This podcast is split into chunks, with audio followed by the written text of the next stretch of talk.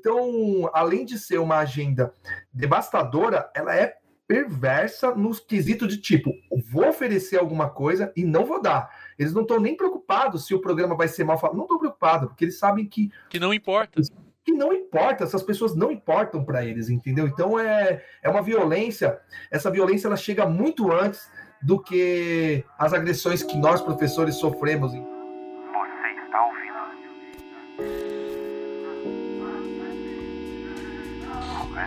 Agora é outro.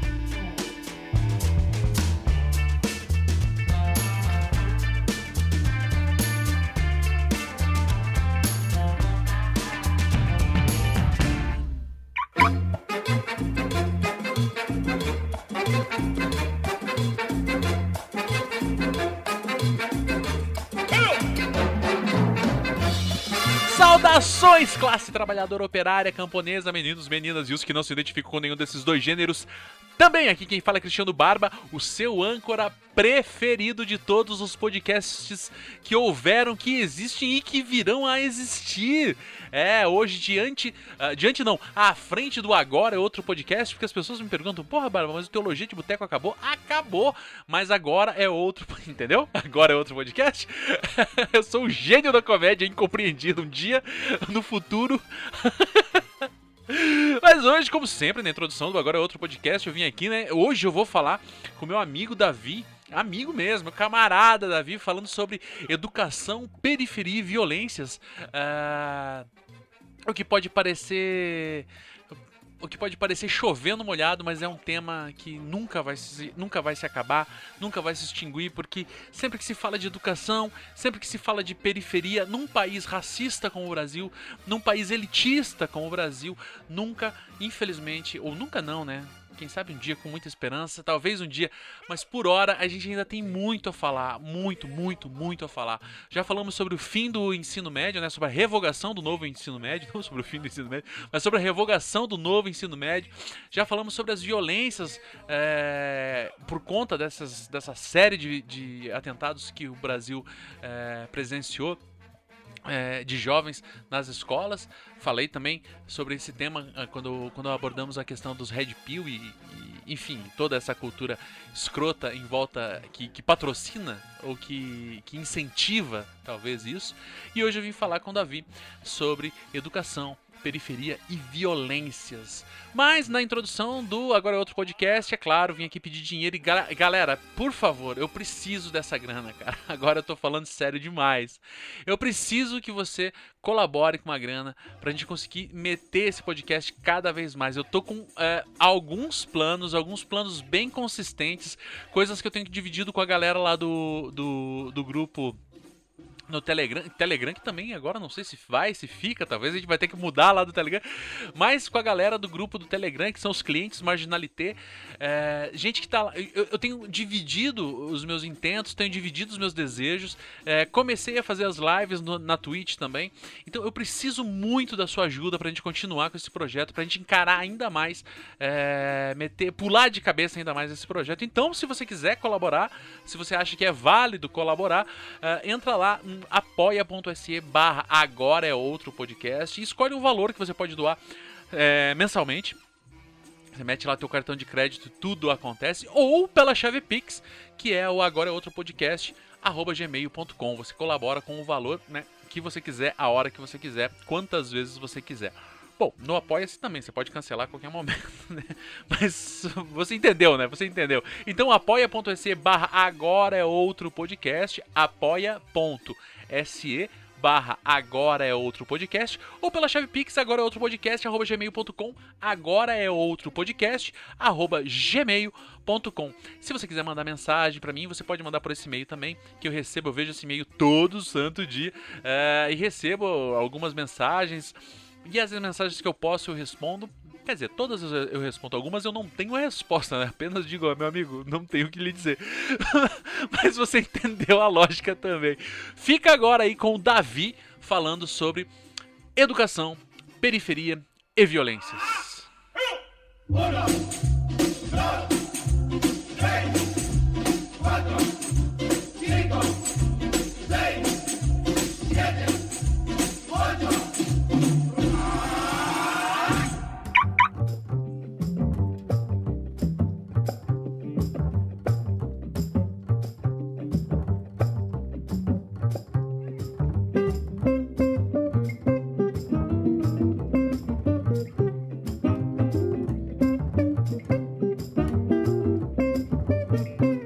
Davi, meu querido, que honra escalafobética, que honra brutal, que honra monstruosa ter você aqui nesse meu humildíssimo canal, cara. Obrigado demais por estar aqui no meu podcast. Obrigado. Velho, você tá ligado que eu gosto de você pra cá? Curto tuas fotos sem camisa, pá, tá ligado?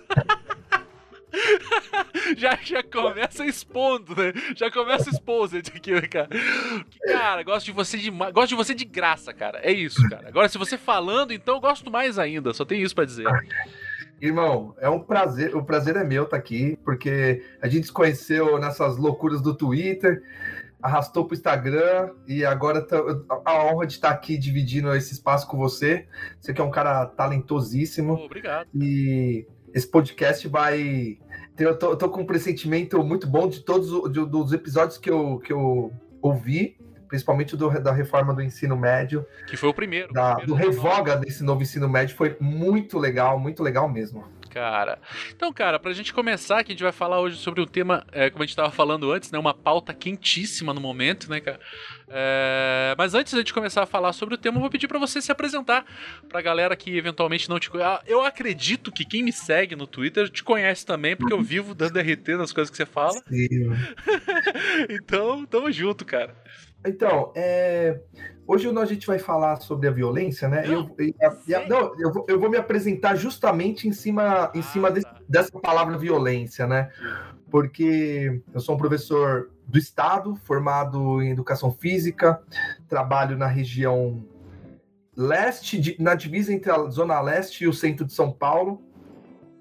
E eu pego esse gancho da violência porque eu sou um professor oriundo da escola pública também. Eu venho do fundão da Zona Leste de São Paulo, filho de retirante de nordestino, né? É, meu pai metalúrgico, aquela história que é, basicamente todo mundo aqui que é de São Paulo conhece dos anos 80, né? Minha mãe, mulher negra, baiana, meu pai é um caboclo do Ceará, né? E aí a gente tá. Eu, eu venho, né, eu venho na, da, dessa origem, né? Simples e nunca nem, nunca nem sonhei em ser professor, porque quando a gente é da quebrada, as, são, as violências são diversas, né? Porra, demais. Então, né? Então, uma das, viol... uma das violências não sonha. As físicas e as subjetivas, né? Isso, as físicas e a subjetiva. Então, a nossa trajetória é cheia de marcadores sociais, né, mano? Eu sou um homem negro, né?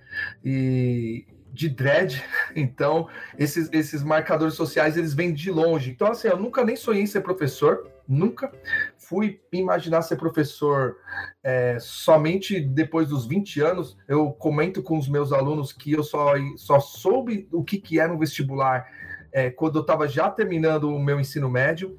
É, então, ser professor hoje, para mim, foi uma construção, foi é um pouquinho de cada pessoa que foi atravessando no meu caminho, e aí eu me tornei professor. Aí eu me formei em educação física, por conta da capoeira, que eu achava que eu queria, eu queria dar aula da capoeira, mas a educação física, como é a disciplina é, mais benquista da escola, né, pelos alunos. Sobretudo na periferia, né, cara? É, sobretudo na periferia, onde as salas de aula são jaulas, então o espaço aberto ele é convidativo. Me formei professor, em de educação física, fiz bacharelado, fiz a licenciatura, depois fiz, é, me especializei em educação física escolar, depois, depois de muito tempo ali, depois, em mais ou menos 2006, eu trabalhei na, é, fiz um trabalho muito legal na ESPN Brasil, que foi a caravana do esporte. Hoje não tem mais. E aí lá eu, eu trabalhei com tênis, e eu levei a capoeira para a Ilha do Marajó. Aí lá na Ilha do Marajó. não sabia é, dessa fita. Muito legal, tem esse vídeo no YouTube. E a gente era, era um. A caravana do esporte, vou resumir aqui, né? Porque tô só me apresentando mesmo. A caravana do esporte ela levava, ela levava algumas ONGs, né? Mapeada pelo Unesco em lugares diversos assim do Brasil, nos lugares mais, mais distantes e mais pobres. E aí eu trabalhava para um instituto chamado Instituto Patrícia Medrado, é uma pessoa incrível, e ela levou eu, né, como professor de educação física e também levou o Tota Medrado também, que é o sobrinho dela. E as outras ONGs eram de futebol, do, do Basílio, do que jogou no Corinthians, e tinha a Marta do, do basquete, cada um deles com seus professores. Então, é, quando a gente foi dar aula de tênis, eu e o meu amigo, a gente misturou capoeira com tênis e por conta da habilidade motora né, das crianças. Como elas já conheciam a capoeira, a gente transferiu aquelas habilidades motoras para o tênis, que é uma perna atrás, outra na frente, eles gingavam e faziam os golpes da, do tênis, que é um esporte considerado de elite, né? Elite. O tênis. Considerado não, é de elite. Sim, é e as crianças aprendiam, né? Dentro desse aprendiam dentro de, de, de, dessa estratégia que a gente criou. E aí foi muito legal. E a partir dali eu tive, foi meu primeiro contato com, com Quilombo. Isso em 2006 eu pensei, poxa, vou, quero, queria muito estudar sobre isso aqui. Só que eu só tive a oportunidade de fazer o mestrado em 2019. E aí, quando foi em 2019, eu ingressei no mestrado lá na PUC. E só que o Bolsonaro cortou as, as bolsas de pesquisa e eu tive que na minha, eu não fui contemplado. Como a PUC é uma, é uma, é uma universidade privada e eu não tinha condições de pagar. Então eu tive que trancar, esperar sair minha vaga em 2020. Com a ajuda dos meus amigos né, e amigas, eu consegui entrar. Aí eu virei bolsista CNPq, comecei a receber do governo, concluí minha pesquisa pesquisando a identidade e o racismo da comunidade do Umbuzeiro, que é uma comunidade é, que minha mãe mora próximo dessa comunidade lá na Bahia, no sertão baiano. É uma comunidade com que é discriminada, para variar, né? Uma comunidade quilombola que sofre discriminação das comunidades ali do entorno. E aí eu pesquiso a identidade deles, mais o racismo que atravessa.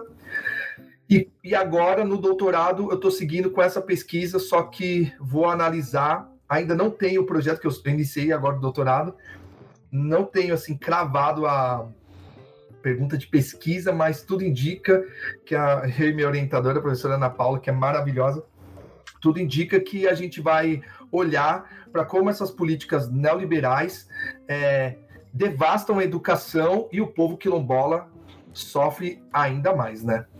Caraca, velho, só isso aí já dava só, só a tua introdução já dava um programa, cara. Porque, porra, é muita coisa, né, brother? Muita. Cara, e, bom, e já que a gente veio aqui para falar sobre essa relação da escola, da violência, e eu já dei, né, uma, uma, um pitaco ali, né, dizendo que a violência que, que o jovem periférico não é apenas a violência física, porque às vezes é, de fora dá a impressão que é, apenas como se fosse apenas, né? Apenas numa perspectiva bem, bem sim, simbólica. Sim. Apenas violência física. Como se só isso já não fosse o suficiente para fazer. Mas ainda há outras violências que são muito subjetivas, às vezes elas são invisíveis, né? Ainda, ainda há pouco eu coloquei um programa com a com a Tatiana Alecrim sobre a população de rua e a saúde da população em situação de rua. Uh, e a gente falou como violências simbólicas, né, como a falta de acesso à, à saúde, essas pessoas é uma violência abissal, porque daí diante disso você vai chega para um cidadão que está vivendo há alguns anos morando entre mil aspas, né, na rua e para fazer um tratamento de uma doença, seja ela qual for, o cara precisa de documento, mas ele não tem documento, aí você tem que encaminhar ele para fazer um documento. E daí é toda uma bola de neve de violências que no final das contas o cara olha para a enfermeira, olha para o médico e fala: ah, quer saber, deixa para lá. Isso, isso daí na escola, se a gente for pensar essa violência que você deu como exemplo aí, o que eu posso falar é o seguinte: é, imagina você se recém-formado, como eu vejo alguns professores chegando na escola, com várias expectativas de ensinar filosofia, geografia, é, que são disciplinas que, né, com esse novo ensino médio, são disciplinas que estão escanteadas e a tendência é elas saírem, se, se, esse, se, esse, é, se essa reforma não for revogada imediatamente.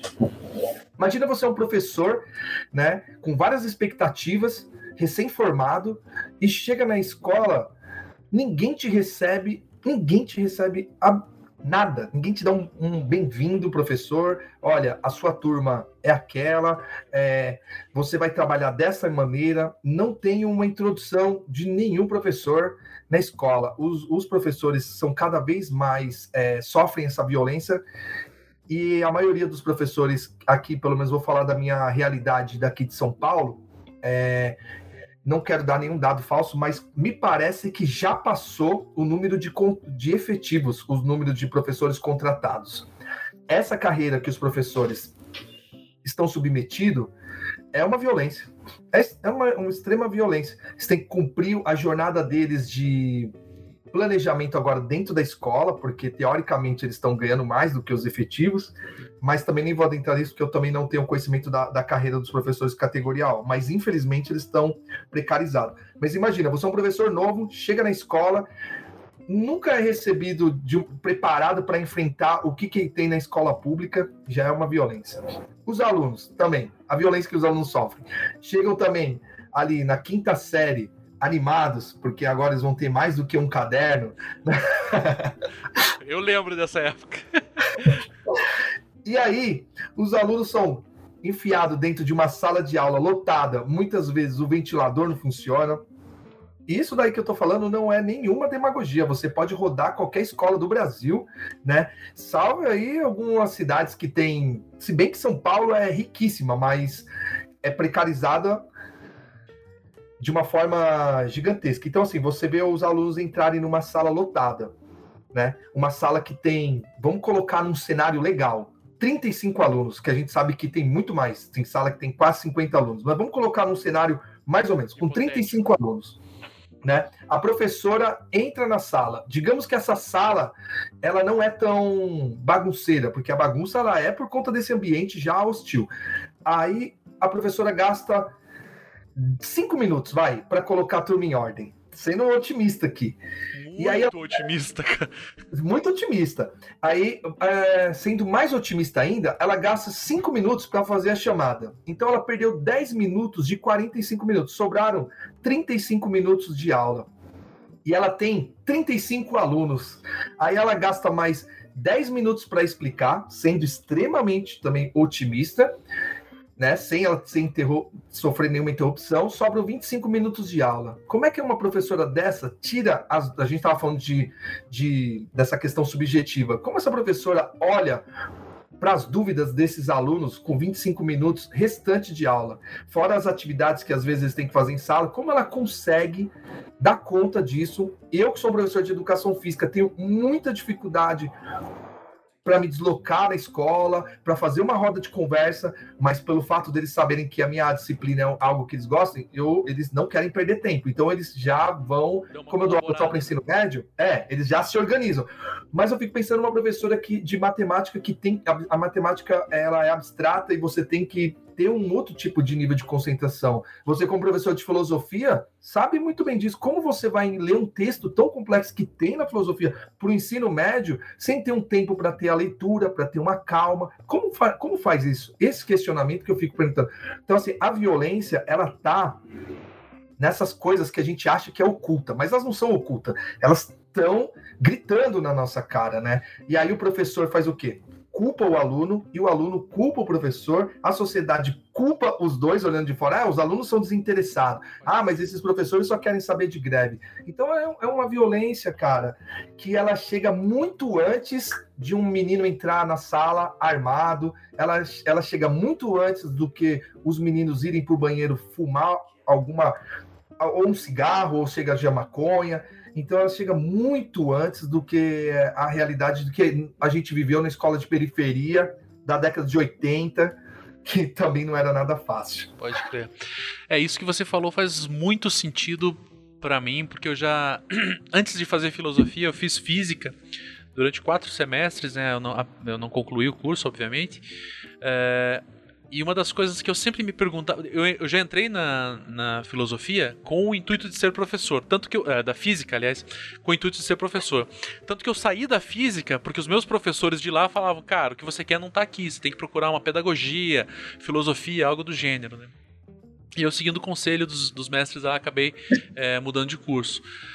Mas eu sentava ali, sei lá, física básica A Vamos falar sobre conceitos elementares. E a primeira coisa que me vinha na cabeça era como colocar esses conceitos, como falar de, de sei lá, coisas abstratas para essas crianças, sabe? E com toda uma, uma, uma, uma bagagem, né, freiriana, assim, de cara, beleza, mas como é que eu vou falar de corrente elétrica para essas crianças? Como que eu vou falar disso? Como que e essas e essa abstração que é que é obviamente ela é característica demais da matemática, né? Ela, eu diria que a matemática ela é amplamente amplamente não, eu diria que ela é totalmente abstrata. A física você ainda tem algumas alguns experimentos que podem ser feitos e tudo mais. A filosofia, em alguns aspectos, ele é de uma abstração assim abissal, abissal. Não tem como você escapar. Uh, e, e, e, só para para ir em encontro com isso que você disse, né? Como sentar com os meninos. Tipo, eu, por exemplo, eu fiz é, estágio de filosofia à noite, né? Um curso noturno. E assim, tinha um menino que sentava logo à minha frente, assim, quando eu tava dando aula, que ele tava com as mãos sujas de tinta, porque ele era pintor. E assim, não, não que pintor se, né, seja, seja é, se canse mais do que outros profissionais, mas ele era um puta símbolo para mim, assim, cara, porque o outro menino lá, sei lá, que trabalhava no escritório, ficava tão cansado quanto, mas não tava sujo, mas o menino ir sujo é, pra aula, eu falava, caralho, brother, que herói que é esse piá, cara. Trabalho braçal, né? Porque eu, sinceramente, eu, eu, eu não precisei trabalhar é, braçal quando eu era, quando eu tava estudando, é, e eu já, já várias vezes eu pensava, porra, não vou. Esse menino, inclusive, ele desistiu no meio do meu estágio. Ele pediu para sair, eu ainda troquei uma ideia com ele. Mas é, ah, porra, não dá, não dá, não dá. Acabou que saiu fora.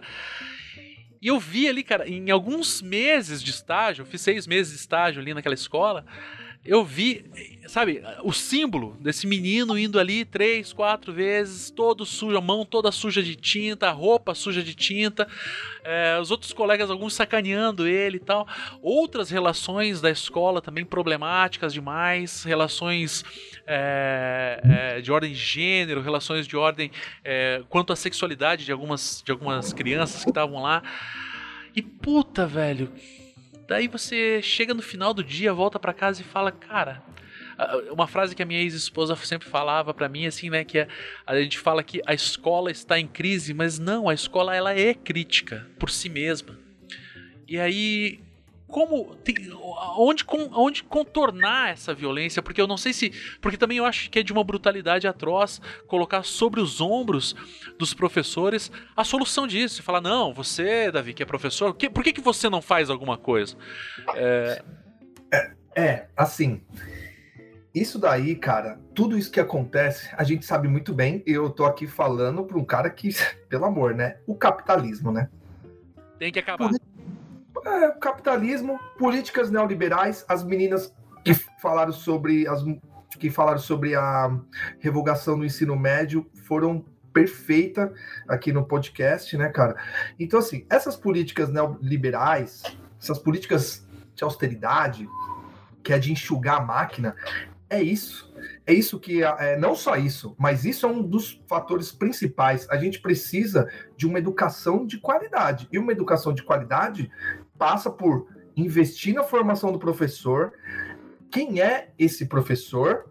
Por que, que ele escolheu ser professor? Então, assim, deixar as universidades públicas na mão da iniciativa privada, a Sazuna Esquina, precarizando a formação dos, profe dos, professores e professoras de pedagogia e das licenciaturas, entendeu? Porque a maioria, a maioria dessa, dessas Unisquina ganham dinheiro com os alunos da periferia, que a maioria só tem condições de fazer o curso de licenciatura, porque o curso de odonto é caro nesses lugares, o curso de enfermagem é caro, o curso de engenharia é caro, precisa de outros materiais, outros livros. Então você percebe que nós que somos da periferia, a gente vai, acaba não é, não é escolhendo, por isso que eu falo, não tem nada de escolha. A gente é levado por conta da impossibilidade de fazer outras coisas. Por causa da materialidade é? da vida, né?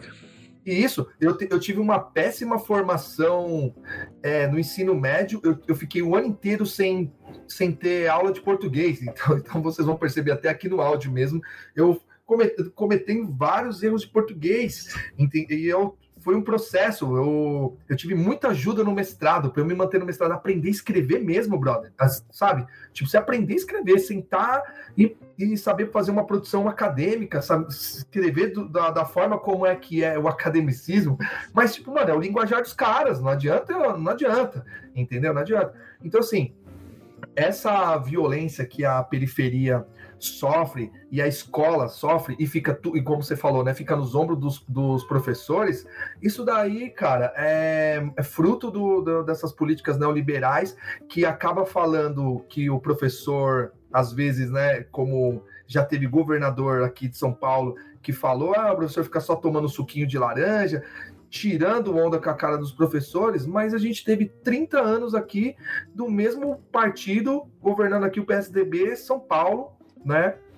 E precarizou a educação, como precarizou aí agora também no, no, no para, precarizou aí no Paraná e agora tá sobrando aqui para nós também. Entendeu? Agora tá vindo para cá, veio para cá, né? Então, é, infelizmente, infelizmente, isso recai sobre os ombros dos professores, mas a gente precisa de uma de política que enxergue educação, que gaste o PIB na educação, não 5% do PIB, gastar mesmo o PIB como os países, né, Coreia do Sul faz, é, um, é capitalista, mas investe na educação e você pode ver, repare, nossas cabeças melhores pensantes sai daqui, porque não tem investimento na ciência, não tem investimento em absolutamente nada, então as pessoas vão trabalhar em outros países. A gente está fazendo está gastando dinheiro público formando pessoas na ciência, essas pessoas indo para fora, entendeu? Ninguém quer ser professor na rede pública, entendeu? A gente teria muito, muito bem, teria que fazer muito bem universidades públicas para ter professores de universidades públicas dando aula na escola pública é, efetivo todos os professores teriam que ser efetivos, mas não. Então você tem uma gama de professores com a carreira precarizada contratado e salas de aula lotada e zero material para trabalhar. É, é, eu acho que é importante pensar assim também em todas essas questões que você levantou, você falou, né, sobre o capitalismo e tudo mais. É importante pensar como países né, da periferia do capitalismo, como aqui onde a gente vive, a saber o Brasil, caso alguém de fora do Brasil esteja ouvindo, é, como essa precarização da escola ou da educação como um todo, ela não é, ela não é um incidente, ela não é uma questão que ocorreu assim, porra, que fatalidade, né? Como, como assim como inundações em regiões periféricas também não é uma fatalidade do tempo ou da, do clima. Uh, todas essas questões em especial, não, não sei se em especial, porque outra acho que talvez seria um pouco de injustiça com outras áreas tão problemáticas quanto a educação, uh, como a saúde, como enfim. Mas é preciso pensar como a estruturação do próprio capitalismo faz com que essa situação em que a gente está, ela seja, é, ela seja, ela seja é, própria de um capitalismo da periferia. Né? Sim. Essa precarização ela não é um incidente e isso é uma coisa que, que, que é difícil você colocar na cabeça de uma pessoa é, inclinada ao liberalismo. É, é, sabe, é falar assim, porra, mas o cara sempre fala assim, não, mas o problema do Brasil é a educação, beleza? Mas, mas então como que resolve? Como que a gente resolve? Tem que investir em educação, tem que, tem que estudar. Ah, não, mas daí já pensa em questões como, sei lá, é, Luciano Huck e as iniciativas de educação. É. Cara, fala, cara, não. Só, e daí tem toda essa mentalidade, que é uma coisa que também me parece de uma violência atroz, é, associar sempre os professores como o vagabundo, o esquerdista, sempre obtendo é, essa, essa expressão esquerdista como uma coisa pejorativa, pejorativa. Né? Falando, tipo, porra, tô te xingando de esquerdista. Ainda que você. Ainda que eu tenha visto vários professores de direita ao longo da minha história, assim, que que, que sei lá, quem sou eu aqui para julgar o posicionamento, a história da pessoa que o levou a ser quem ele é.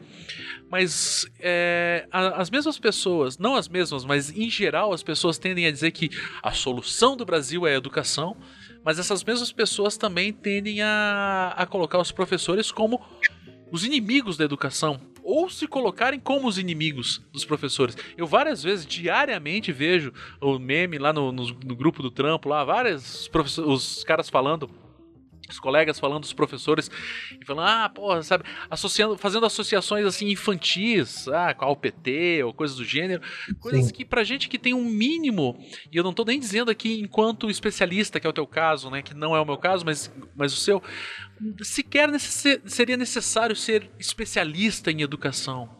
Basta ter uma, uma, uma, leitura mínima, uma leitura, uma leitura que, que transcenda a perspectiva é, chucra da coisa de falar, não, se falaram é, né? Você vê, esse você vê, né? Essas agenda é, neoliberal, Então eles colocam na escola é, os itinerários formativos, e aí, vamos lá, vamos trabalhar com empreendedorismo, vamos trabalhar na periferia com tecnologia. Aí você olha a realidade da escola, isso proposta, isso uma proposta liberal. E aí ele vai lá, coloca empreendedorismo, tecnologia. Quem é que vai dar aula disso? Entendeu? Não se questiona. Quem é que está formado para dar aula de tecnologia na escola? Quem é que tem capacidade para fazer isso? Quem tem capacidade para trabalhar o empreendedorismo? Entendeu? E eu não estou falando que não tem que trabalhar tecnologia na escola, robótica, nem nada. Pelo contrário. E tudo isso pra, dava para trabalhar no outro, no, no outro ensino médio antigo, não nesse sim, teoricamente, sim. né? Tudo isso dava para trabalhar. Só que não tem investimento. Então, todo ano que passa, cria-se reforma para cada vez mais você arrebentar com a escola pública, não investir na escola pública, precarizar a carreira do professor, para que esse professor não seja um agente ativo de reivindicação, porque o professor, quando ele é contratado, ele fica amarrado, fica com medo de, de protestar. E, na, e a periferia, os filhos da classe trabalhadora fica apenas sonhando em ser alguém que vai ter algum diploma ali, que vai ter algum valor, administração, seja lá o que eles estão vendendo por aí como verdade nesse novo ensino médio, e o aluno não tem poder de escolher absolutamente nada. O aluno não tem poder de escolher absolutamente nada, porque as escolas não comportam essa. Tudo isso que a gente está falando aqui é muita violência, porque você acaba com o sonho do jovem. Ah, então beleza, vai ter. Quero uma oficina de robótica. Chega lá, tem robô? Tem robô na escola? Dá uma, dá uma, um, faz um tour aqui na, na, em São Paulo, que é uma das cidades mais ricas do país, e vê se como é que tá rolando, como é que tá rolando essas aulas, entendeu? Quem são, né? Fora que já tem os, os profissionais com notório saber, pessoa não tem formação e licenciatura, então fez, dando... fez um curso livre e leu na Wikipedia. Então, então e, tá, e tá pegando aula, entendeu? Aí professor que era teoricamente de filosofia fica sem aula porque não tem no, naquele ano ali do, do ensino médio e, e, e entra essas disciplinas.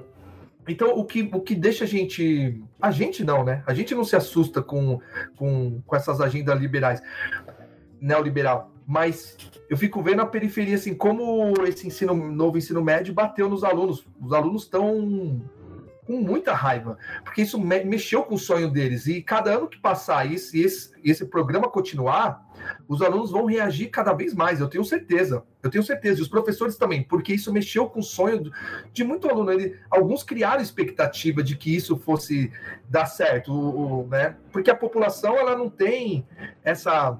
A, a, não acessa é, da, da mesma forma como um professor de filosofia, de sociologia que consegue esmiuçar isso para os alunos, os alunos eles ficam perdidos, cara. Então eles acabam falando, poxa, eu vou ter oficina de tal coisa. Chega lá, não tem.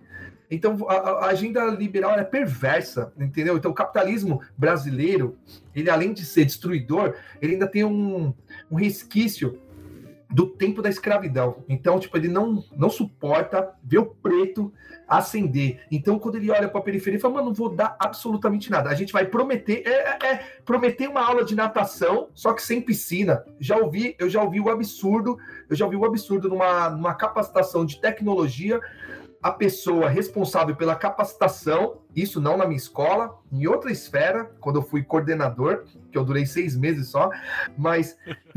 sério. E, e aí a pessoa falar que dá para trabalhar tecnologia sem internet. Beleza, dá, dá para trabalhar, mas o, o, o, jovem, sério mesmo, que você vai falar a palavra tecnologia e vai chegar e os alunos nunca vão ter acesso à internet, você só vai ficar falando de cyberbullying só de forma teórica, não vai mostrar as ferramentas. Então, além de ser uma agenda devastadora, ela é perversa nos quesitos de tipo, vou oferecer alguma coisa e não vou dar. Eles não estão nem preocupados se o programa vai ser mal falado. Não estão preocupados, porque eles sabem que. Que não importa que não importa, essas pessoas não importam para eles, entendeu? Então é, é uma violência, essa violência ela chega muito antes do que as agressões que nós professores sofremos, entendeu? De aluno.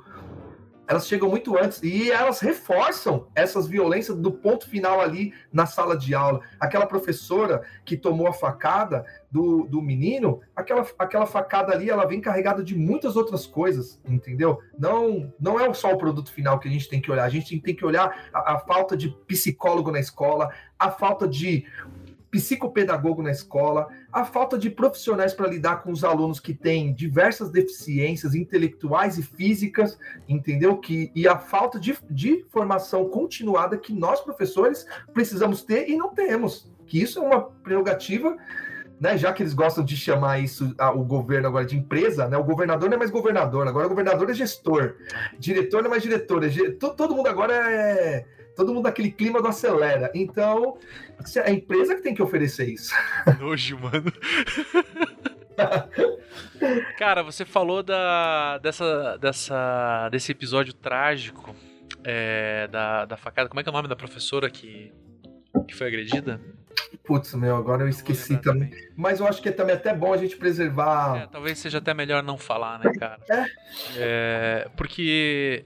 E, e, já por conta dessa, dessa, desse episódio fatal aí, é, queria falar sobre essas violências particulares que estão acontecendo. É, não que estão acontecendo porque já vem já acontecem né já elas já acontecem outras vezes também mas parece que em um, de uns tempos para cá tá ou está se mostrando mais, ou está sendo mais intensa, mais intensificada.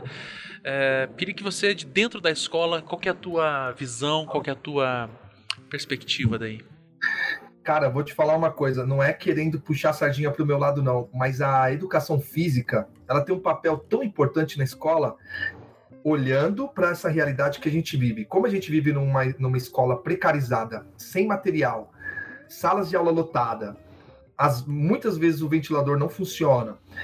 E, esse, e, e, e todo esse clima hostil que a escola passa, a educação física, cara, ela tem um papel fundamental.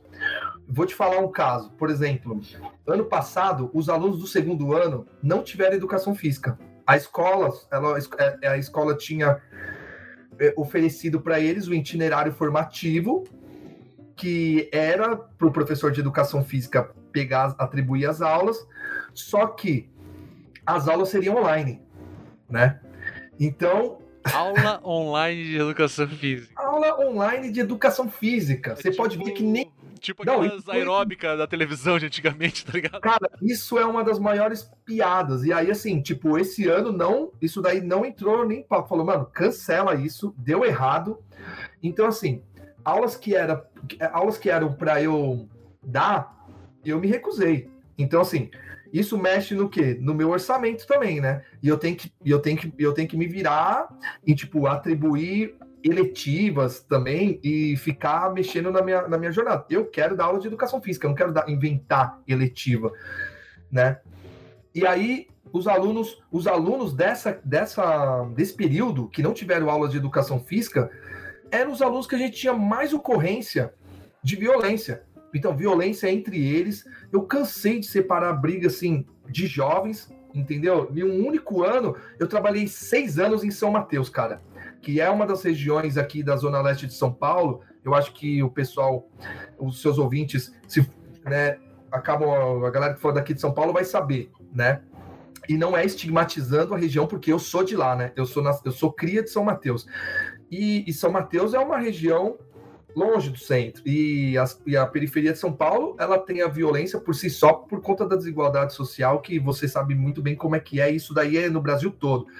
Mas, cara, eu nunca separei, acho que eu nunca separei uma briga, irmão. Numa escola de São Mateus, uma organização tranquila, nunca, nunca vi casos de violência como eu vi nesse pós-pandemia também, que também tem esse aditivo, né? Aí, né, tem que pensar nessa questão que os jovens ficaram presos. Então, você vê em 2021 os alunos muito agressivo e agressivos e, e em 2022 uma porção de séries de, de, de, briga entre eles, violência na porta da escola, diversas ocorrências. Isso não isso aconteceu muito aqui em São Paulo. Não sei como é que foi aí, mas eu, eu jogar um parafuso em mim é, do, desse andar que fica acima, né? Eu tava na sala de aula, mas parecia que eles estavam. Eu ouvi um bate-boca entre eles e o parafuso veio e pegou na minha perna. Só que eu tava dentro da sala de aula fazendo a chamada ainda. Então ele veio de cima, entrou na sala e pegou na minha perna. Ah, né? Estilo bala perdida total, assim. Isso, cara. E tipo assim. é... E aí, você fica, você fica, cara, se sentindo, cara, um, eu não sei nem te explicar, porque eu, eu como eu já sou pessimista por, por natureza, eu, você fica se sentindo muito humilhado, porque aquilo poderia pegar no meu olho, poderia pegar numa um outro jovem que estivesse entrando na sala, né? E, e você vai falar assim, poxa, mas eu vou pegar esse aluno e vou. Ninguém nem descobriu quem foi né? E nem era o caso de pensar em punição, mas era assim, você não consegue encontrar um caminho nem para o diálogo, porque as esferas superiores, que são coordenadores, direção, essas pessoas também sofrem violência, porque elas são massacradas pela agenda das, que vem de cima da secretaria, das diretoria. Então, esse, eles ficam preocupados e pressionados em atender essas agendas e não em olhar para a cultura escolar, construir uma cultura, cultura escolar. Até porque para isso precisava de, precisaria de muita leitura, precisaria de se reunir, a, fazer assembleia com a comunidade, dialogar com a comunidade, se deslocar até a comunidade. Então, esses alunos que ficaram sem educação física, né, só para amarrar, eles ficaram com um comportamento extremamente violentos. E era, e era tipo uma turma que ficava no último andar. E eu, e eu fui dialogar com eles, né, para saber se, se eu, eu, desconfiava que era isso. E eles falam, verbalizaram eles verbalizaram. Eu vi isso de principalmente dos meninos que são que gostam muito de futebol. Só professor, a gente fica aqui, né? Das 7 da manhã a meio-dia e 35, não pode fazer absolutamente nada na quadra, a gente não tem acesso à quadra. Então, olha essa violência, brother. Então, essa desvalorização das artes, da cultura, do esporte, do lazer por si só, entendeu? Então, ele adentra a escola. A escola reproduz, né, a sociedade capitalista, isso é o conceito de Pierre Bourdieu, né? né parece que não estou inventando a roda aqui. Então a escola, a escola reproduz e ela reproduz o que há de pior, porque ela não tem verba, não tem uma porção de coisa, né? Então essa violência ela vem por conta dessa desigualdade social, desse descaso e da falta de recurso para poder minimizar isso daí. Porque enquanto tiver capitalismo, a violência ela vai né? E essas políticas neoliberais só vai aumentar. Então, se a gente se a gente não tem recurso, a gente não consegue nem sair do lugar. É, isso que você falou é interessante, né? Enquanto houver capitalismo, vai haver violência. É, não quero que as pessoas que estão ouvindo, ah, então quer dizer que na revolução não haverá violência? Não, pelo contrário, podem haver violências, claro, né? A gente só vai verificar isso na materialidade da revolução mesma. Mas essa violência simbólica da falta, essa violência simbólica da, da, da obstrução de acesso por conta de um fator de cor, por conta de um fator é, de sexualidade ou de gênero, seja qual for, essa violência particular com certeza não vai haver com certeza não vai haver. Sim. É, pode até Sim. ser que outras violências venham, né? Eu, eu, vejo sempre das, das amigas feministas, né, falando que é, não haverá revolução sem o fim do patriarcado. Uh, eu, eu, não sei se esse é o caso, porque eu acho que na, na, na, sociedade, ou na sociedade, sei lá, na União Soviética, por exemplo, havia machismo também. Então é, é uma questão a ser pensada, a ser trabalhada, questões Sim. de violência. Mas eu vejo que essa violência particular que você está falando, ela é uma violência que ela é facilmente é, atravessável, assim, se é que existe essa palavra, atravessável. então, é. Meu, meu amigo ele tem uma frase. Meu amigo tem uma frase, professor Flávio Pereira. Posso falar o nome dele aqui porque a gente já sofreu ameaça de todo tipo na escola, né? Já, já... tomou borrachada da polícia junto. Ah, então eu posso falar o nome dele tranquilo, que é amigo de luta mesmo. A gente trabalhou seis anos nessa escola em São Mateus. Uh, ele tem uma frase muito legal, né? Na verdade, é a partir dessa frase que eu comecei a é, a ficar até um pouco mais triste, mas ela é muito realista, os dois pés no chão. Ele, quando eu estava assim num debate acalorado com pessoas de instância superior, querendo produzir outras coisas na escola para a gente tirar os alunos da sala de aula, ter aulas interdisciplinares, né? Quando eu estava nesse debate acalorado, às vezes ele me chamava de lado. Ele era um, ele é um professor de filosofia também, né? Formado Pior gente na... que existe. É, não, e é, é um cara formado na USP é um cara de luta mesmo, e ele falou assim: Davi, você tem que, você tem que se acalmar, você tem que entender que nós dois estamos dentro de um barco, a educação é um barco. E ele está afundando, e nós dois só temos duas canequinhas para ficar jogando água para fora desse barco. Ele falou, então é meio que isso mesmo, cara. Eu, eu, não, eu não consigo nem dar uma palavra de otimismo, assim, eu sei que os ouvintes vão ficar, sei lá, né? Mas eu, não, eu sou uma pessoa, assim, extremamente pessimista. A, a minha forma de ter esperança é no dia a dia. Então, assim, eu preciso renovar minha esperança. Amanhã eu preciso renovar minha esperança na escola. Eu não consigo renovar minha, minha esperança apenas me com, com, palavras bonitas ou com planejamento. Eu preciso chegar na escola, encontrar um professor ou uma professora que tenha sangue no olho, que faça uma interdisciplinar de qualidade, que vão ensinar estatística para esses alunos? Vamos. Então vamos pegar a sua turma, a minha turma, vamos colocar eles para assistirem um jogo de. Vamos promover um jogo de vôlei, seja qualquer tipo de jogo. E eles vão fazer o scout desse jogo, eles vão anotar esses números. Existe possibilidade para você fazer, mesmo dentro dessa violência toda. Existe possibilidade. Só que o que, a, que nós não podemos fazer é achar que isso vai salvar a educação. A gente não pode se iludir. Como você pega alguns exemplos durante a pandemia, a professora que sai da casa dela com máscara e senta na calçada e vai ensinar o aluno, aí o governo pega aquele exemplo e fala: tá vendo aí, professores? A professora foi lá e fez. Eu não quero sair da minha casa no meio de uma pandemia, me contaminar e contaminar meus familiares. Eu quero ter um computador de qualidade, eu quero que o aluno tenha um computador de qualidade e que ele acesse aquilo à distância. Eu não quero pegar lixo, como você com certeza já viu alguns casos assim, e não é desmerecendo, mas pegar lixo no córrego, transformar aquele lixo em robô e dar uma aula de robótica com lixo, e depois você ganhar o prêmio de melhor professor. Eu não sei nem como isso acontece por qual vias isso acontece, né? Quem elege essas pessoas. Mas, tipo, ó, tá vendo aqui, ó, a professora Mariazinha pegou o lixo e transformou em aula de robótica. Poxa, parabéns, Mariazinha. Isso dentro da sua realidade é muito legal. Você só não pode transformar esse exemplo em parâmetros para todos os professores fazerem, porque é isso que as políticas neoliberais querem que a gente trabalhe pegando somente lixo. E os alunos da periferia ficam longe dos materiais de qualidade. A gente não pode exaltar é, coisas que deram certo em lugares específicos, entendeu? Tirar do contexto. Exceção não faz a regra. É, exceção não faz a regra. A regra é o quê?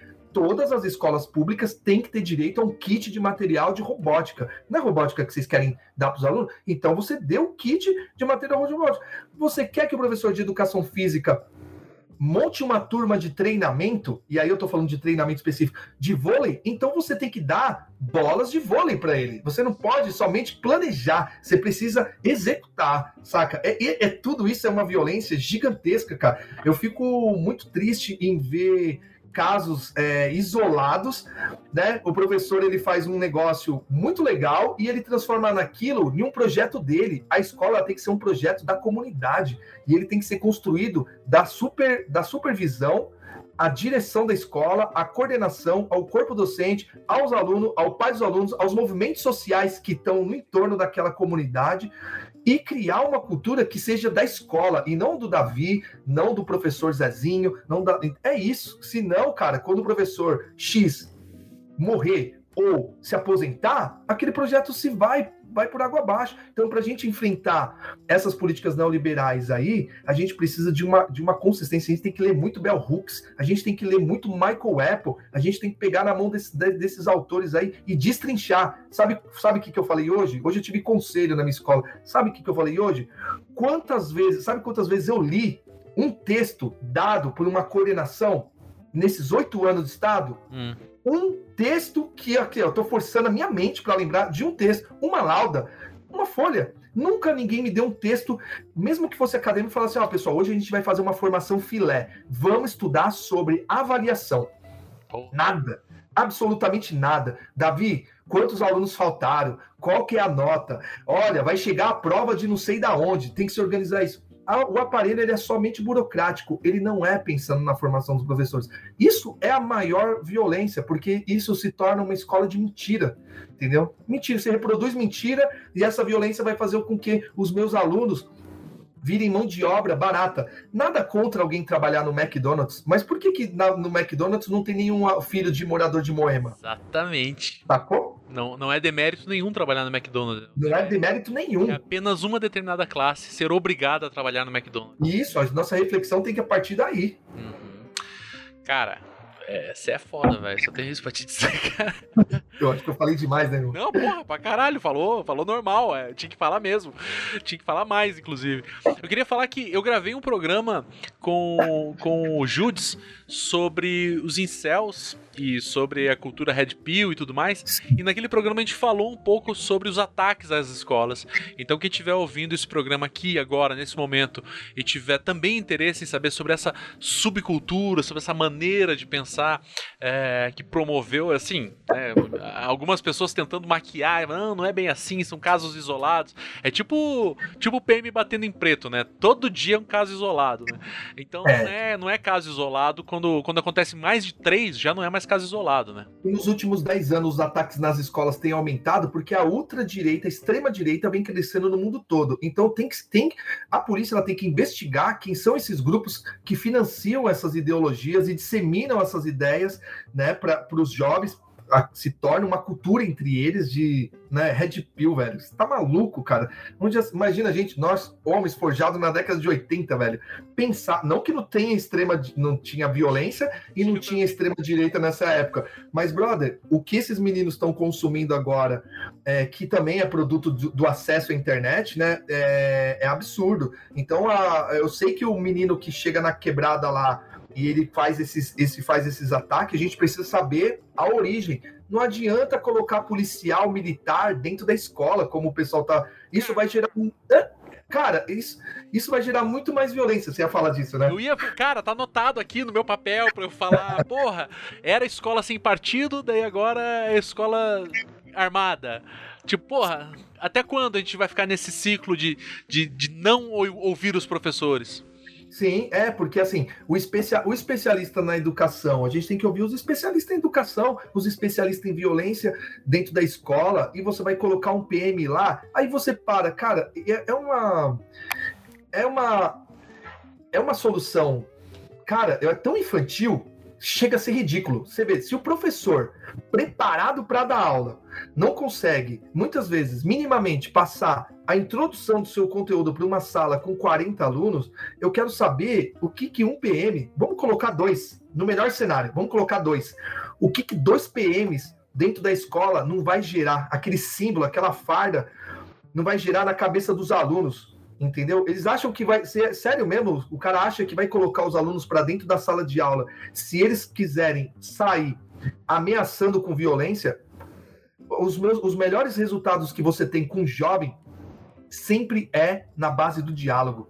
Não importa a característica do jovem, cara. É na base do diálogo, na roda de conversa. Ele pode estar nervoso momentaneamente ali, mas é com, com ele que você vai ter que dialogar e construir o indivíduo, entendeu? Ele tem que ser participativo nas decisões da escola, ter um grêmio forte. Agora, se você vem com repressão para cima de um grupo de. Imagina numa escola que não tem, que os meninos nem estão pensando em, em, em ataque, nem nada.